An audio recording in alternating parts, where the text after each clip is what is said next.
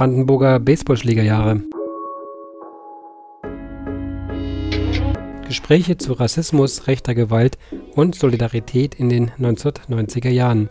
Eine Audioreihe der Opferperspektive und des Aktionsbündnis Brandenburg.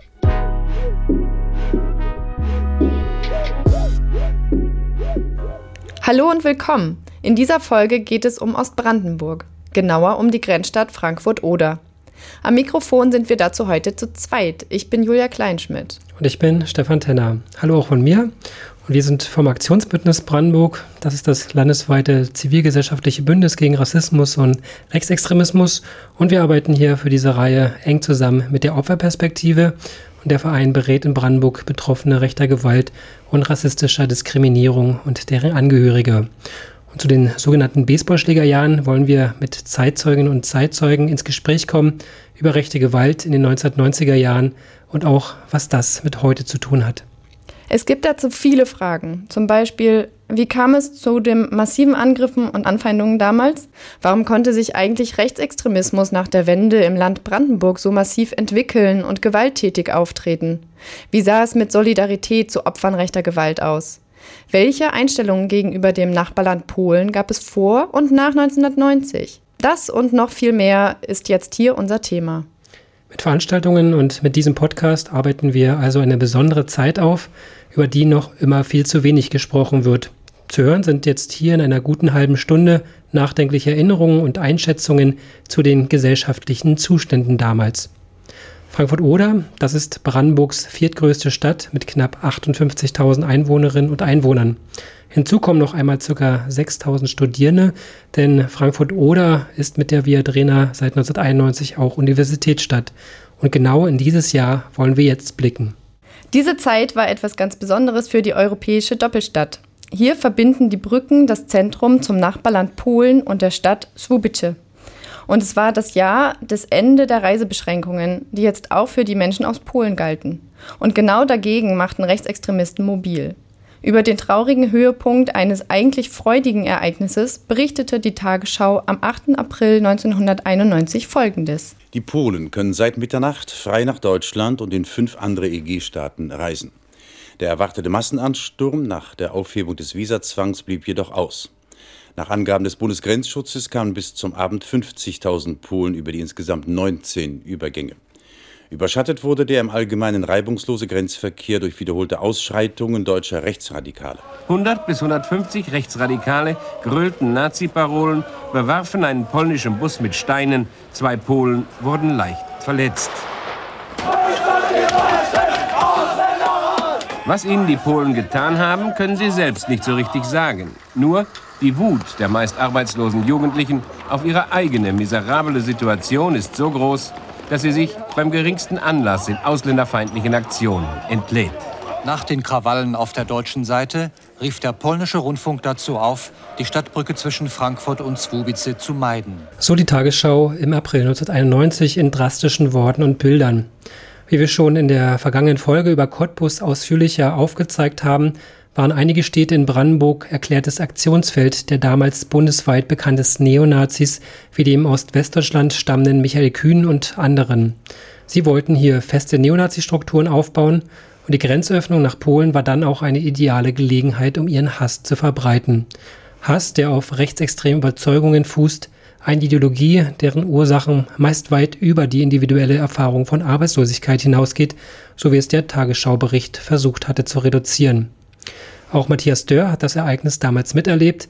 Er engagierte sich in der Zeit bei der jungen Gemeinde in Frankfurt-Oder. Das war ja lange angekündigt, also Grenzöffnung und dass in Frankfurt Michael Kühne kommen soll. Es war auch befürchtet, dass auch Nazis aus anderen Städten nach Frankfurt kommen weil ja das ja nicht nur ein lokales Ereignis, sondern ein bundesweites Ereignis war, die Grenzöffnung. Ich habe mir das auch angeguckt und ich war schockiert. Ich weiß nicht, ob es 100 Nazis waren. Jedenfalls ist in meiner Erinnerung, dass die Magistrale voll Nazis waren und dass viele Schaulustige auch da waren und es auch gut fanden, dass die Skinheads da waren.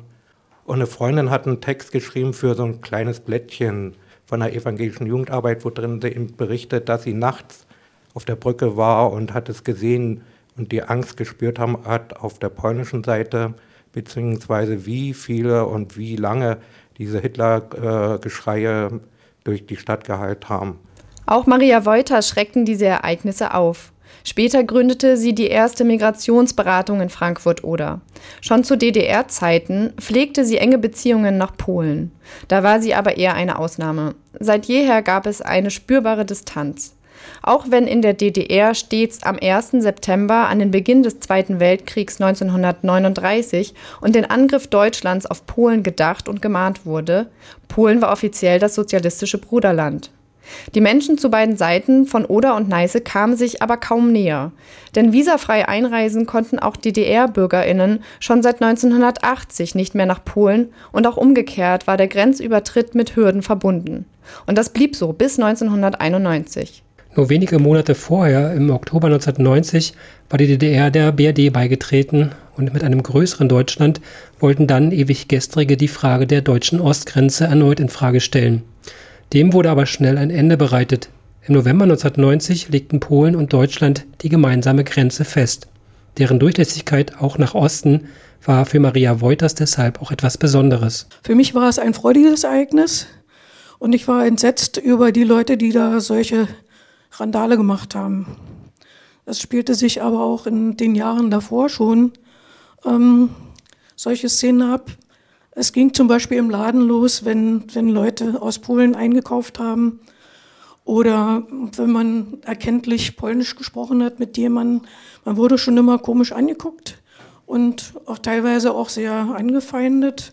Kommentare waren zu hören.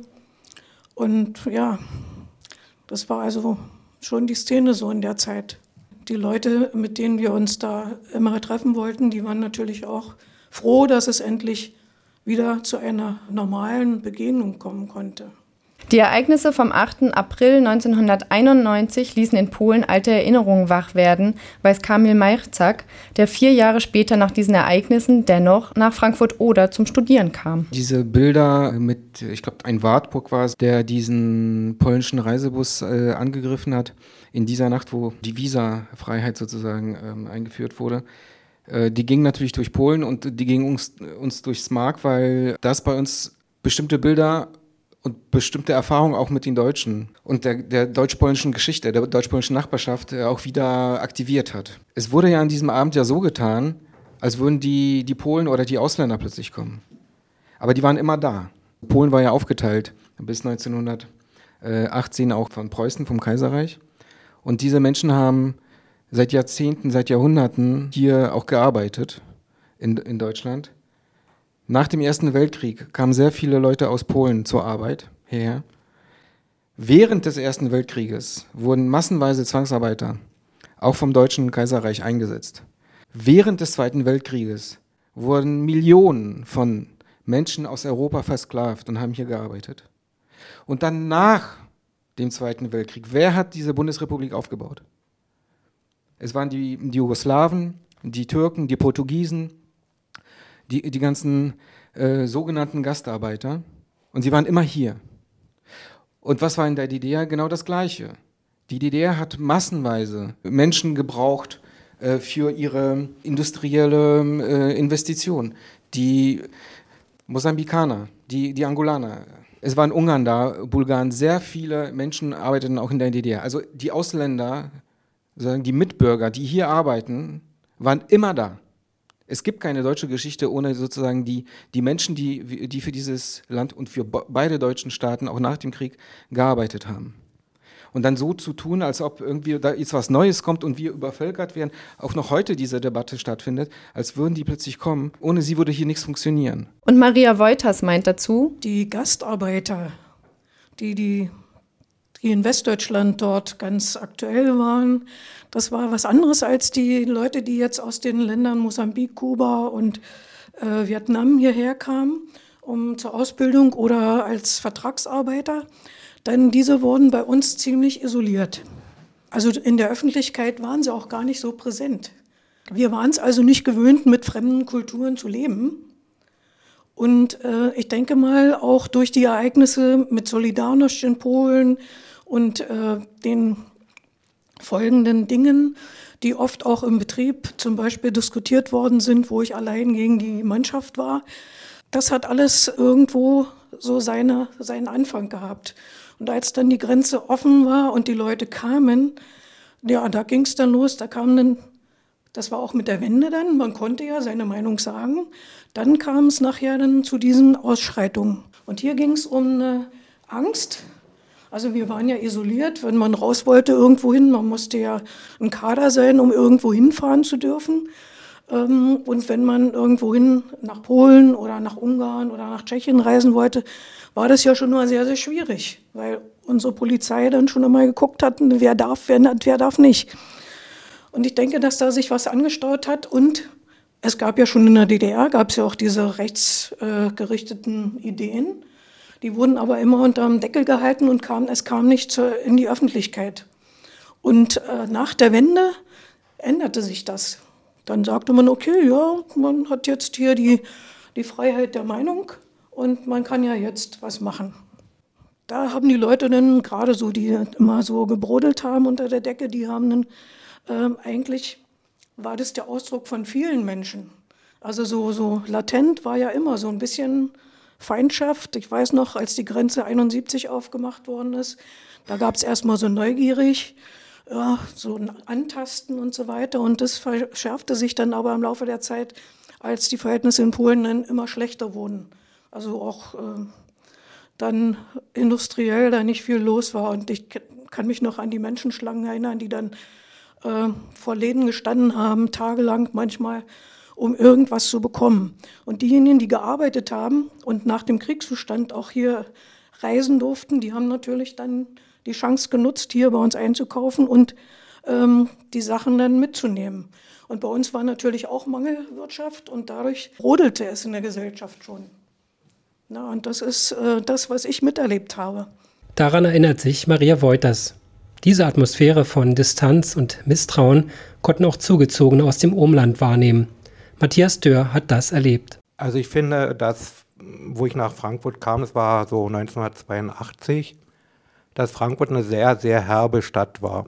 Also ich komme vom Dorf und der erste Eindruck war, ich komme aus dem Bahnhof raus, sehe die klapprige Straßenbahn, die Plattenbauten und mich begrüßt so ein Erzieher im Internat und da hängen so diese ganzen FDJ-Hemden und irgendwie fand ich diese Stadt so dass man schnell wieder abhauen sollte.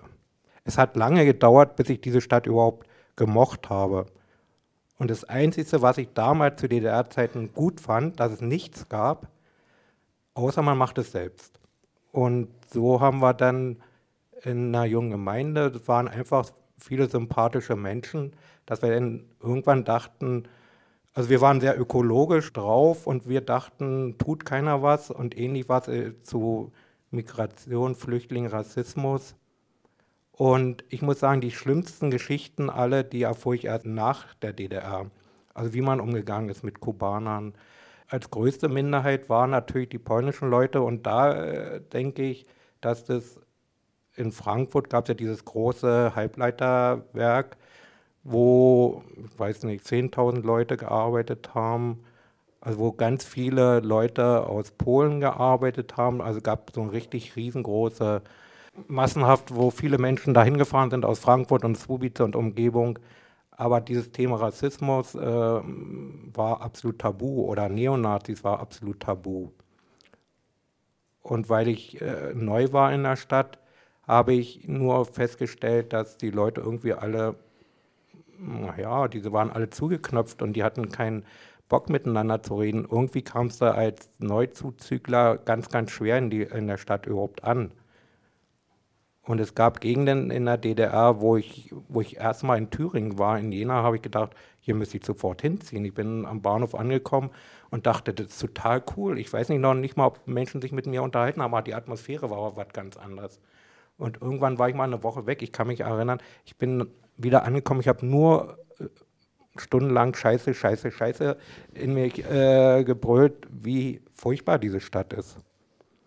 Und das hat sich schon geändert, aber sie ist immer noch herb, aber es hat sich trotzdem geändert. Und vieles war ähm, wirklich schwer Kontakte zu finden. Und so war es für mich jedenfalls ein Segen, dass ich in einer jungen Gemeinde gelandet bin. Eine herzliche Gastfreundschaft für die neuen Nachbarinnen und Nachbarn war hier also kaum zu erleben. Diese Stimmung brachte Teile der Gesellschaft dazu, insbesondere Nicht-Deutsche abzuwerten, sie gar anzugreifen oder den zunehmenden Rassismus zumindest stillschweigend hinzunehmen. Das musste auch Moishe Muama erfahren. Von der DDR wurde er 1987 als Vertragsarbeiter aus Angola angeworben und war zunächst gekommen mit dem Gefühl, als Freund eingeladen zu sein. Was ich erlebt habe in Angola über DDR, das ist ein freundliches Land. Wir waren so wie Volksfreunde. Wir sind auch gerne hier gekommen, weil wir haben ein bisschen Unterschied gemacht zwischen äh, Tschechoslowakei, Polen, äh, Russland. Die Angolaner, die in der DDR gekommen sind, die sind wie DDR entschieden, hier zu kommen und um was zu lernen, um dieses Land zu kennenlernen. Weil bei uns kommt auch, jeder Ausländer kommt auch zu uns. Wir haben keine Probleme mit Ausländern. Wir sind mit äh, äh, äh, Portugiesen sogar mehrere Jahre, bis heute noch. Was einzige, die wir gehört haben, dass wo wir nicht fahren durften, ist Südafrika, weil da gab Apartheid. Und das haben wir auch von fern gehört, gesehen im Fernsehen. Aber hier, dass die Jugendlichen so, dass die Gruppen oder Parteien, die gegen die anderen in selbe Gesellschaft wohnen, das war für uns neu. Die Folgen dieser rassistischen und feindlich gesinnten Stimmung führten für seinen Arbeitskollegen Amadeo Antonio schließlich zum Tod. Auch er war 1987 aus Angola in die DDR gekommen und drei Jahre später, im Dezember 1990, wurde Amadeo Antonio in Eberswalde von Neonazis zu Tode geprügelt und war damit eines der ersten Todesopfer der Baseballschlägerjahre in Brandenburg und Ostdeutschland. Bis heute halten Moishe Moama und seine MitstreiterInnen im afrikanischen Kulturverein Palanka in Eberswalde die Erinnerung an ihn wach. Rückblickend auf diese Zeit bleiben für ihn immer noch viele Fragen offen. Was für Gesellschaft ist das? Wir haben uns immer in Wohnheim Frage gestellt, wir alle. Wie kann sowas passieren?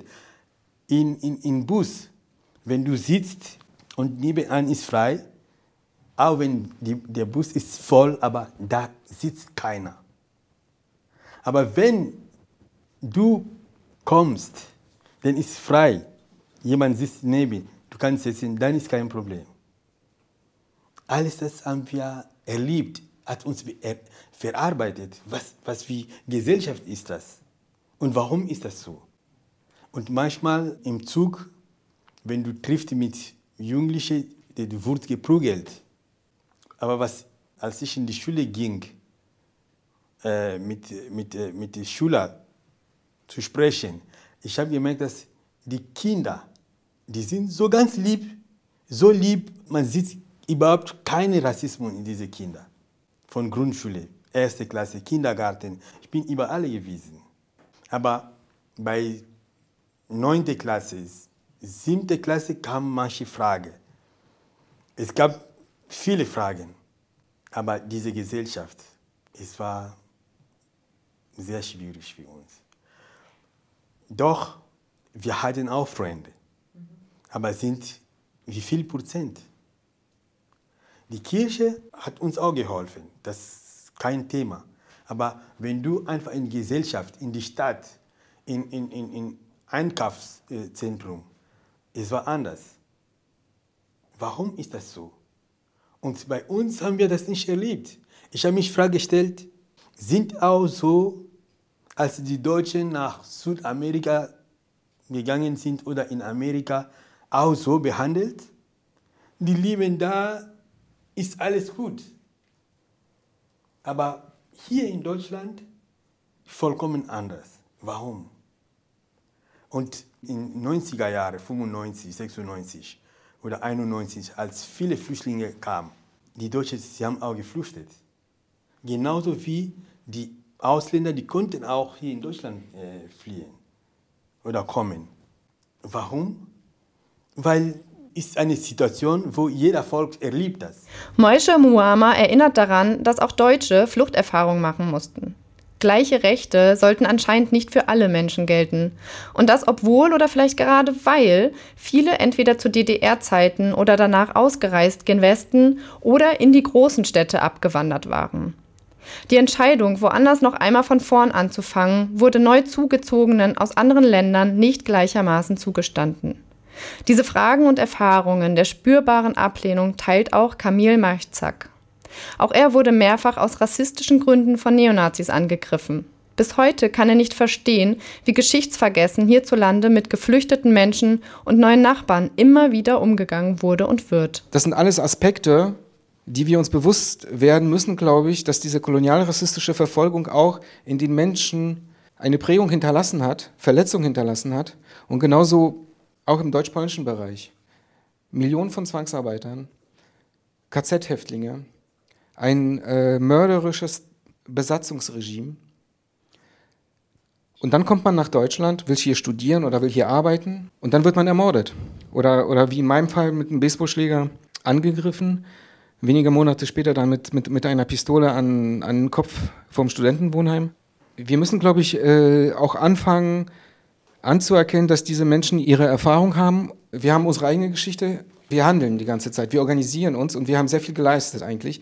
Und wir müssten eigentlich auch jetzt in, in diesen Erfahrungen, die wir mitgebracht haben hier, äh, in dem Moment, als wir nach Deutschland gekommen sind, dass man das auch respektiert und, und anerkennt und sich damit auseinandersetzt, auch in dieser Gesellschaft. Koloniale rassistische Verfolgung und was das hier bedeutet, mit schwarzer Hautfarbe hier zu sein und dann nochmal eine neue Gewalterfahrung zu erleben oder eben als Nachkomme auch von NS-Verfolgten oder Auschwitz-Überlebenden. Als Amadeo gestorben ist, wir konnten nicht rausgehen. Meine Leute, keiner konnte rausgehen. In die Stadt, wenn es eine Stadtfest, keiner war draußen. Wir sind aber ähm, immer noch zur Kirche gegangen und in die Stadt wurde den ähm, Ausländer beauftragt, damals Frau Böttger, als organisiert einen Kreis, das hieß äh, In- und Ausländerkreis. Wir waren ungefähr fünf, sechs Personen und ich bin der einzige äh, Ausländer, die in dieser Kreis gewesen. Weil die anderen, die hatten Angst, in einen Kreis zu setzen, mit, mit den anderen zu, zu reden. Und da habe ich viel, viel Hilfe bekommen. Bei der Kirche haben wir viele, viele äh, Hilfe bekommen. Sogar manchmal, wir haben bei Geschwistern geschlafen. Bei Leuten von Kirche. Wenn wir wussten, dass ja, wenn wir Angst hätten, dass ja, es kommt äh, Nazis in Wohnheim, denn wir konnten nicht in Wohnheim schlafen. Alles das haben wir erlebt. Diese Erfahrungen aus Eberswalde gab es leider auch in Frankfurt-Oder. Umso wichtiger war es, Begegnungen, Schutzräume und Beratungsangebote zu schaffen. Eine wichtige und erste Anlaufstelle war die Migrationsberatung in Frankfurt-Oder.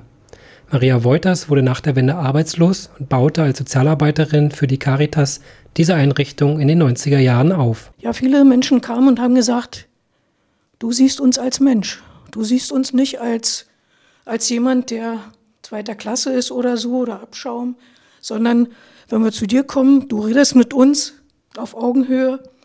Und manchmal, ich weiß auch, die Ausländerbehörde in Frankfurt war sehr schlimm. Es ging so weit, dass manche mich gebeten haben, mitzugehen, wenn es um Verlängerung ging, weil sie dann, nach dem, was die also erzählt haben, die Leute, und wenn ich dann reinkam und gesehen habe, wie die Reaktion der Beamten da war, dann haben die dann nachher, haben dann die, die Klienten zu mir gesagt, na, die waren heute aber freundlich. Und ich habe gedacht, wie bitte? So eine Eiswand, die mir da entgegengeblickt hat, das war ja nicht auszuhalten. Und äh, wenn die alleine gegangen wären, ich konnte schon gut verstehen, dass die Angst hatten. Aber es ist, mich grüßen heute noch Leute auf der Straße und sagen, danke, dass du für uns alles gemacht hast. Aufenthalt, Asylverfahren, private Dinge, gesundheitliche Sachen, da war alles. Von A bis Z, von der Wiege bis zur Bahre war alles dabei. In vielen Städten und Dörfern machte sich nach der Wende schnell eine rechte Hegemonie breit. Angefeindet wurden alle diejenigen, die sich gegen extrem rechte Hetze, die Verherrlichung der NS-Zeit oder gegen Rassismus wehrten oder sich mit Angegriffenen solidarisch zeigten. Es brauchte offenbar viele Jahre Abstand, um erst jetzt wieder auf diese Zeit genauer schauen zu können. Der Journalist Christian Bangel schrieb über diese Jahre und seine Heimatstadt Frankfurt-Oder im Jahr 2017 seinen Debütroman und prägte mit seinen Erzählungen über seine Erfahrungen mit rechter Gewalt in den 1990er Jahren den Begriff Baseballschlägerjahre. Für Matthias Dörr war die kurze Zeit der neuen Freiheiten und Möglichkeiten, selbst Freiräume zu schaffen, nur von kurzer Dauer. Ich glaube, es war der Winter 90 sogar, also ziemlich kurz nach der Grenzöffnung. Ich habe damals in Altberesinchen gewohnt und wir hatten so Aktionen gemacht. Das war eher so Fun-Aktionen. Wir haben Transparente rausgehangen aus dem Fenster, unser Kudamm so ungefähr und haben dann eine Couch auf dem Parkplatz äh, geschleppt und haben dann Lieder gesungen von Tonsteine Scherben, haben Bier gekauft am Stützer und Tee und haben das an die Passanten verteilt. Und daraus ist aber entstanden, dass Leute ähm, so einen Freizeitsport entwickelt haben, Leute zusammenschlagen. Und dass wir, wir saßen dann oft so bis spät in der Nacht und haben gequatscht und dass dann angefangen hat, dass Leute Türen eingeschlagen haben. Unten Parterre wohnte ein Kumpel von uns und hat, der wurde zusammengeschlagen und dass wir dann irgendwann dachten, wir, wir können ja jetzt auch nicht äh, den einfach da, diesen Typen da überlassen, dass wir probiert haben, dann Krach auf der Treppe zu machen und irgendwie so zu tun, als ob wir ganz kräftig wären. Das ist dann so, zu, äh, so weit gegangen, dass das Alltag wurde bei uns in Altberesinchen, dass wir überfallen wurden. Ich kann mich noch erinnern, dass ich dann irgendwo auf so einem Schuppendach lag und äh, gehofft habe, dass die irgendwann mal abhauen. Und wir sind in dieser Situation, haben wir dann das Haus besetzt, also weil wir irgendwie dachten, dass wir uns gegenseitig irgendwie schützen. Also wenn wir zusammen wohnen, dass dann weniger Gefahr besteht. Noch schlimmer wurde es dann, ähm, jeden Samstag gab es dann Überfälle bei Vorwärts Frankfurt oder war noch in der Oberliga und die äh, Hooligans von äh, Vorwärts Frankfurt zogen dann durchs Viertel und ähm, haben probiert, die Leute zu überfallen. Und weil wir keine Ahnung hatten, wie man sich körperlich gegen Neonazis äh, erwehrt, gab es dann so ein Bündnis mit den Punks von Frankfurt und äh, das war eine unsägliche Sache. Also es verkam dann so ein auch politischer Anspruch in so ein Suffhaus. Das, was Matthias Dörr hier schildert, wie es im Frankfurter Stadtteil Altberesinchen zuging, war typisch für viele Orte in Ostdeutschland. Einerseits herrschte das Gefühl der totalen Freiheit und vielerorts der Wunsch, Experimente zu wagen. Andererseits war es aber auch eine Zeit von brutalem Rassismus und Neonazismus und einer zunehmenden Resignation vor den neuen Verhältnissen. Trotz vieler Rückschläge beim Engagement für ein Frankfurt ohne Nazis gab es über die Jahre auch einige Erfolge. Und es gab immer mehr Menschen, die sich für eine solidarische Gesellschaft einsetzten, beziehungsweise diese Solidarität selbstverständlich lebten, egal wie schwierig oder auch gefährlich das manchmal für sie war. Ich kann mich erinnern an diese gemeinsamen Veranstaltung im Asylheim äh, oder mit, mit Leuten aus dem Asylheim äh, Seefichten, dass das auch hineingetragen wurde in, äh, an die Uni, mit immer mehr auch äh, Zusammenarbeit mit, mit Studierenden äh, entstand.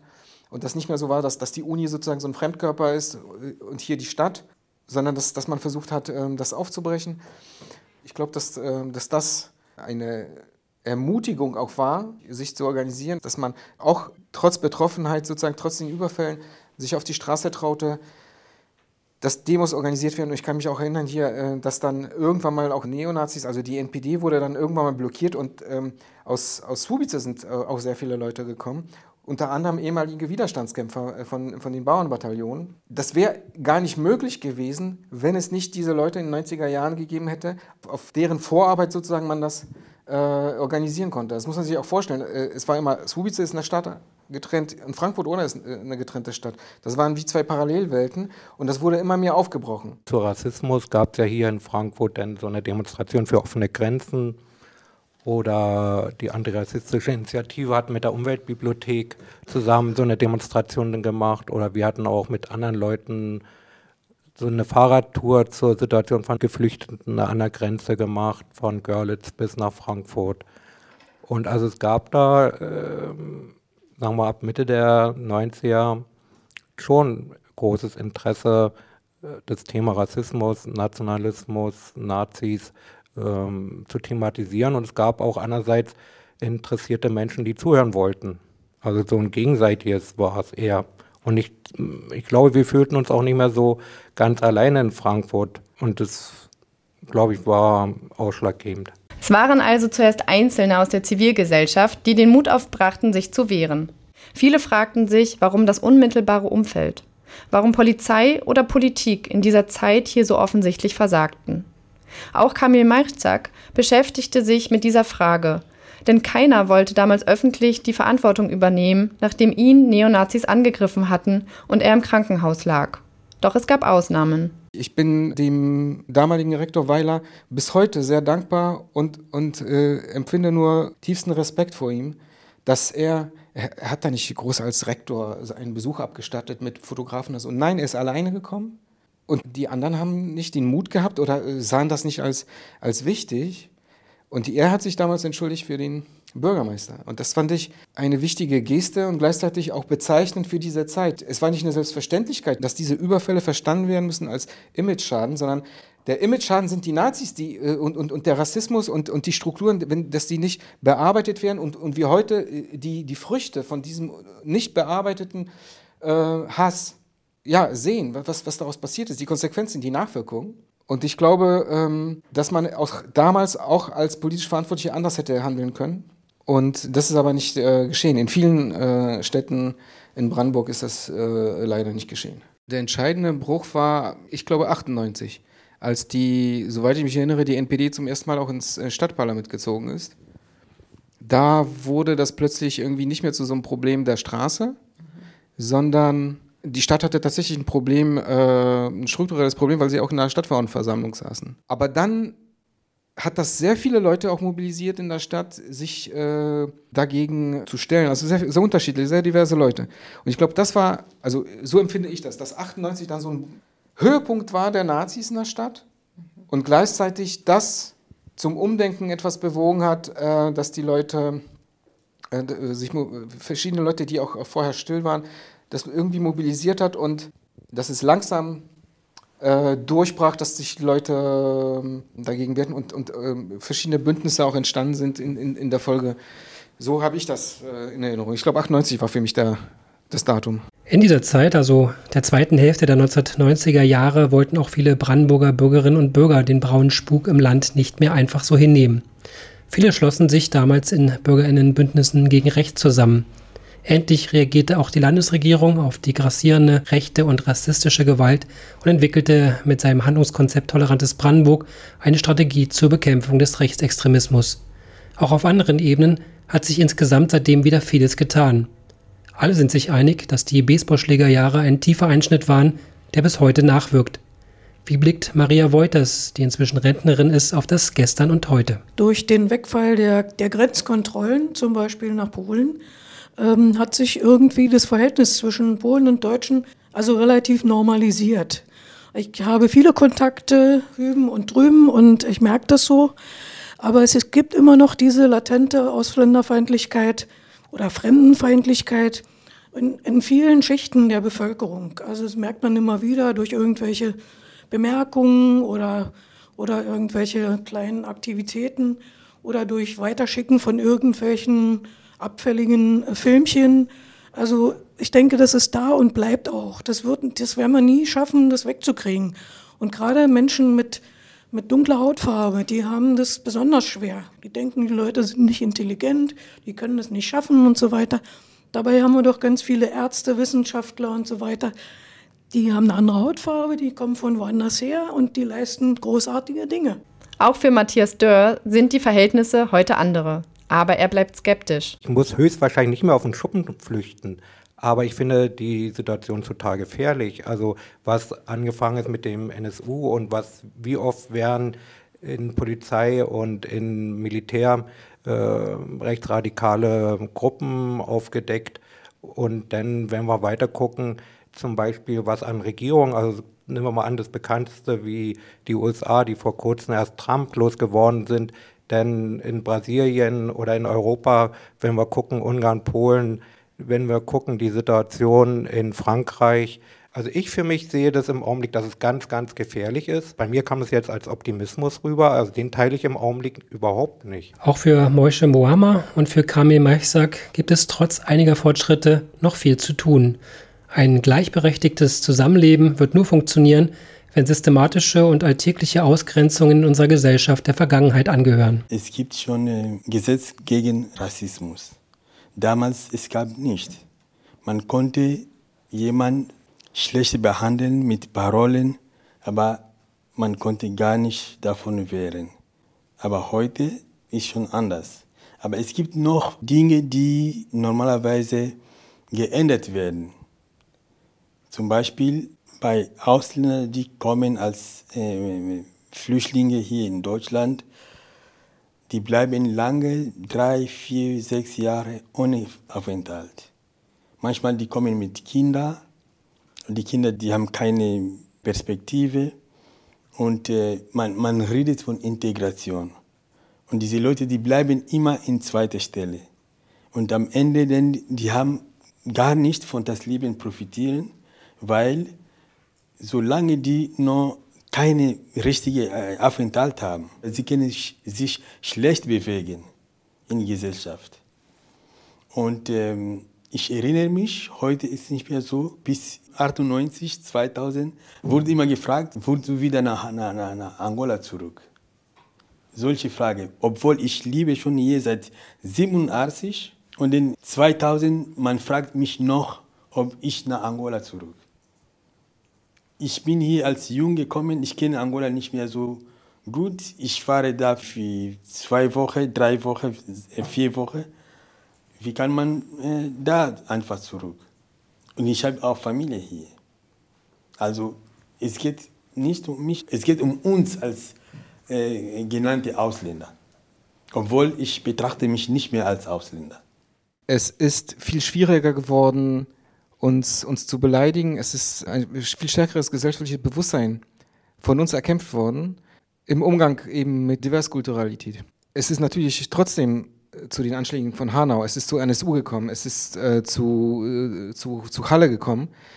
Aber diese Menschen wie Ibrahim Arslan, die Überlebenden von Mölln, die Überlebenden anderer Anschläge, die Betroffenen, die überfallen worden sind, haben etwas in den 90er Jahren erkämpft, was ermöglicht, dass zum Beispiel auch nach Hanau ein ganz anderer Umgang auch mit den Betroffenen stattfinden kann. Das, was noch die Überlebenden von, von Mölln zum Beispiel erleben mussten, das ist jetzt heute noch, äh, glaube ich, anders. Es ist ein anderer Umgang und äh, das Bewusstsein für, dafür, dass wir auch Menschen sind, dass wir auch Bürger sind, dass wir Rechte haben und dass wir Subjekte sind, dass wir an dieser Gesellschaft teilhaben müssen, das hat sich verändert. Und das kam nicht von oben, sondern das wurde erkämpft von, eben von, von den Überlebenden der, der Gewalt der 90er Jahre. Ohne diese Kämpfe, die ihr geleistet habt nach der Ermordung von Amadeo Antonio, wäre vieles nicht so möglich wie, wie heute. Und auch nicht, dass, dass wir einfach so darüber reden können, glaube ich. Weil äh, es würden andere für uns reden. Und, da, und das, ist, das ist der qualitative Unterschied. Es, es, es würde auch keine Straßenumbenennung geben. Es wäre auch keine, keine viel stärkeres Bewusstsein für, für äh, kolonialrassistische Kontinuitäten. Es, äh, es gäbe auch nicht so eine Möglichkeit wie Ghetto-Renten auch für osteuropäische Juden und, und, und Roma. Der gleiche Kampf geht weiter für die äh, Menschen aus Mosambik, die Vertragsarbeiter, die auch äh, betrogen worden sind. Angola. Und Angola. Dass überhaupt auch Restitution diskutiert werden kann, dass die Aufarbeitung des Kolonialismus äh, diskutiert werden kann, dass die Rolle der Nachkommen ehemaliger NS-Verfolgter in den Gedenkstätten auch ein Thema sind, dass wir uns selber organisieren in den Häftlingskomitees als Nachkommen, das sind die qualitativen Änderungen. Also sowohl von den Nachkommen der, der NS-Verfolgten als auch die mit äh, kolonialrassistischer Erfahrung. Das ist anders durch diese 90er Jahre und das ist ein Aspekt, der meistens in den 90er Jahren nicht so eine große Rolle spielte, aber ich glaube, dass das jetzt heute an der Zeit ist, auch diesen Aspekt stärker zu machen.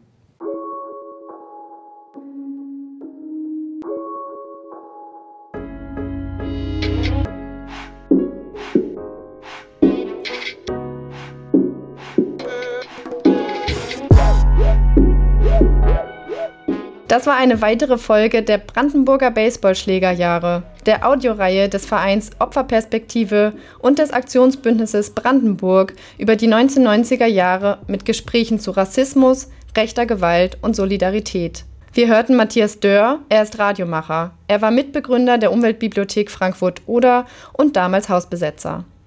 Kamil Marzak, er war Student in Frankfurt-Oder und ist aktiv im Bereich der Erinnerungspolitik. Moishe Muama vom afrikanischen Kulturverein Palanka e.V. aus Eberswalde. Er macht antirassistische Bildungsarbeit. Und Maria Wouters, ehemals von der Migrationsberatung in Frankfurt-Oder.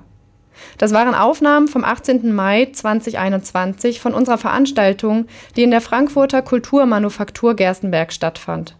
Am Mikrofon für diesen Podcast waren Julia Kleinschmidt und Stefan Tenner.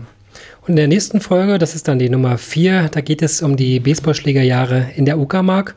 Alle bisherigen Folgen sind auch auf allen bekannten Podcast-Portalen und natürlich auf unserer Webseite anhörbar auf www.aktionsbündnis-brandenburg.de, Bündnis mit OE geschrieben, und auf www.opferperspektive.de. Und wer uns ein Feedback zusenden möchte, kann das gern tun, am besten per E-Mail.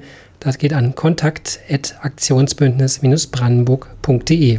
Danke fürs Zuhören.